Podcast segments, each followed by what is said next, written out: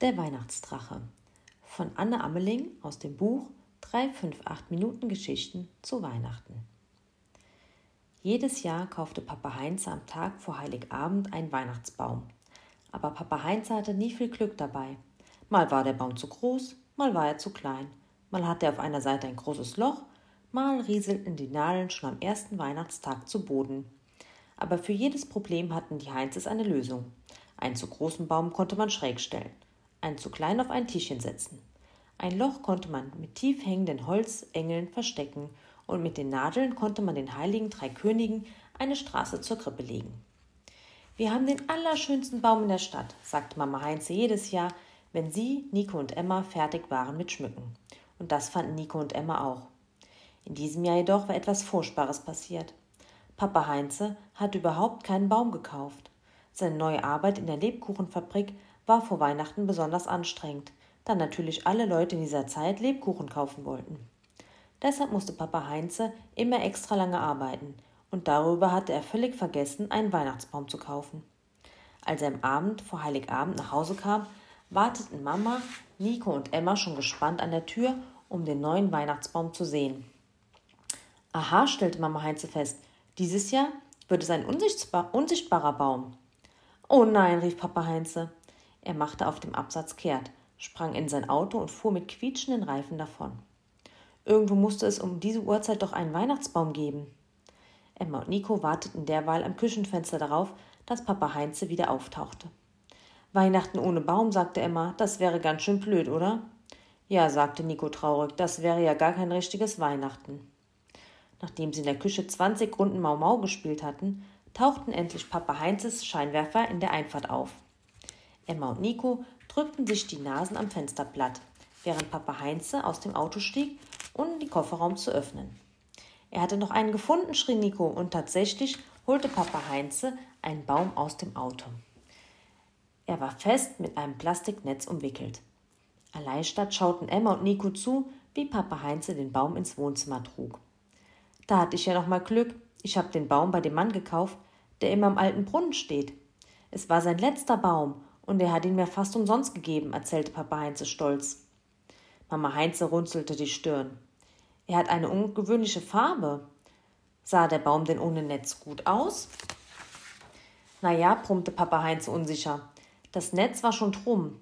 Aber Hauptsache ist doch, dass ich überhaupt noch einen Baum bekommen habe, oder? Da waren sich alle einig. Ans Auspacken und Schmücken war allerdings nicht mehr zu denken. Ab ins Bett, es ist spät, sagte Mama Heinze energisch. Um den Baum kümmern wir uns morgen früh. Du, Nico, flüsterte Emma, als sie im Bett lagen.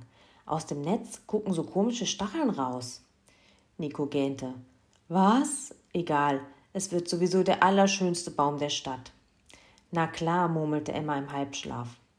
Doch am nächsten Morgen war der Baum weg.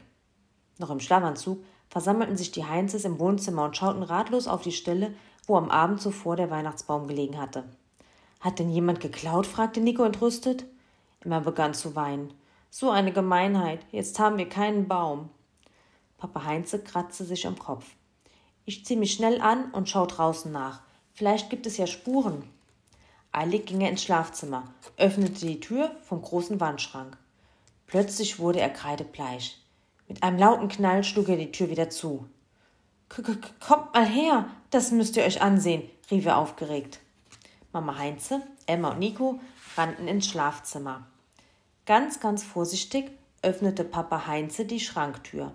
In dem Schrank lag etwas. Es war groß, grün und hatte dicke Stacheln. Es atmete. Außerdem hing ein zerrissenes Weihnachtsbaumnetz von dem Ding runter. Was ist denn das? flüsterte Emma. Mama Heinze legte beschützend die Arme um ihre Kinder. Ich ruf die Polizei, murmelte sie. Doch in diesem Moment bewegte sich das Ding im Schrank, und unter Papas Hemden erschien ein knubbeliger Kopf mit großen schwarzen Knopfaugen. Die starrten erschrocken auf die Heinzes, und der Kopf verschwand ganz schnell wieder unter Papas Hemden. Hilfe, Hilfe, Hilfe! hörten es die Heinzes aus dem Schrank murmeln. Das Ding im Schrank schien völlig verschreckt zu sein. Nico nahm all seinen Mut zusammen. Ähm, entschuldige, sagte er, bist du unser Weihnachtsbaum? Hat dich vielleicht jemand verzaubert oder so? Das Ding im Schrank bewegte sich und der Kopf erschien erneut unter den Hemden. Ich bin ein Stacheldrache, grummelte es. Bitte tut mir nichts. Gestern Nacht bin ich in dieses blöde Netzmaschine geflogen.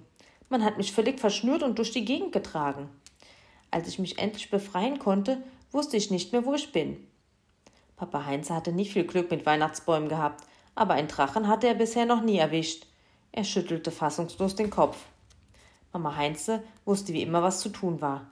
Nun kommt mal aus dem Schrank raus, lieber Stacheldrache, sagte sie freundlich. Wir tun dir nichts. Der Drache zögerte einen Moment, dann kroch er langsam aus dem Kleiderschrank.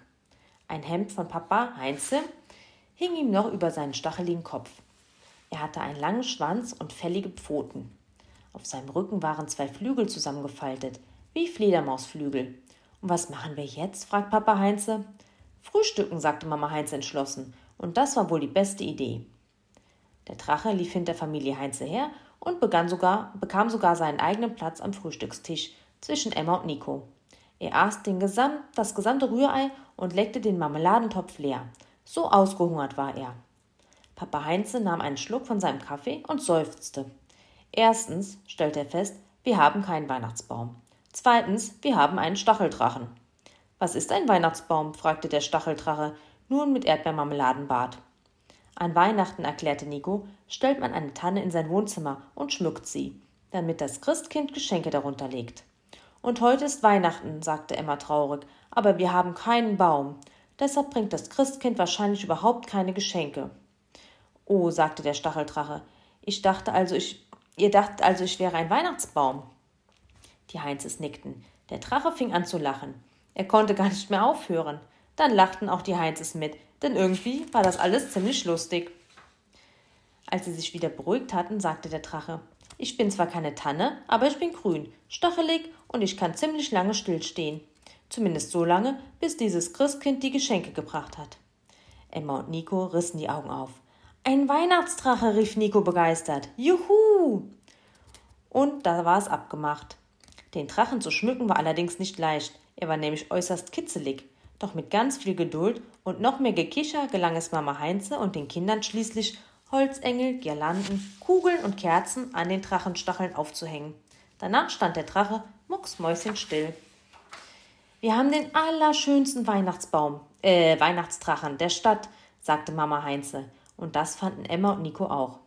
Als Mama Heinze später das Glöckchen zur Bescherung läutete, stürmten Papa Heinze, Emma und Nico aufgeregt ins Wohnzimmer. Der Stacheldrache trug still und feierlich die leuchtenden Kerzen und schimmernden Kugeln. Sie funkelten mit seinen Augen um die Wette, und das Christkind hatte tatsächlich noch die Geschenke gebracht. Familie Heinze sang O Tannenbaum, auch wenn das nicht so ganz passte, und der Drache summte leise mit. Du Drache, flüsterte Nico ihm später zu. Hast du das Christkind gesehen? Ja, flüsterte der Drache und lächelte still denn ihm hatte das Christkind einen riesigen Topf von Oma Heinzes selbstgemachter Erdbeermarmelade gebracht.